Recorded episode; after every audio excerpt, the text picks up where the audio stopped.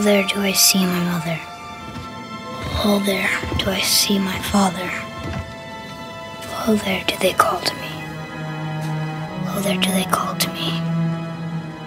Oh, there do they call to me. God of War, uma das sagas que mais diz a gerações de donos de consolas PlayStation, está de volta. Abril é o mês em que o semideus Kratos volta a ver o caos e a destruição espalharem-se à sua volta. E a Sony está apostadíssima em que o jogo seja novamente um sucesso, tanto assim que anunciou ontem uma série de novidades.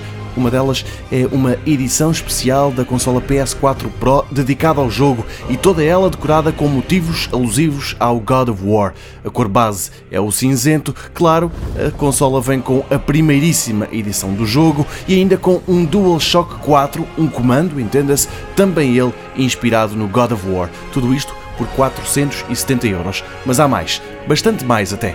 Logo numa primeira fase, o jogo vai ser vendido em 5 edições: a normalíssima, a digital, que tem de ser descarregada da net, mas tem uns extras disponíveis, e a Day One, para quem reservar o jogo antes dele estar à venda. Esta tem um DLC exclusivo. Todas custam o mesmo, 70 euros. Depois, há ainda a edição limitada, que vale 80 euros e que, entre os extras, inclui um livro. Por fim, para quem leva o jogo mesmo a sério, há o God of War edição colecionador.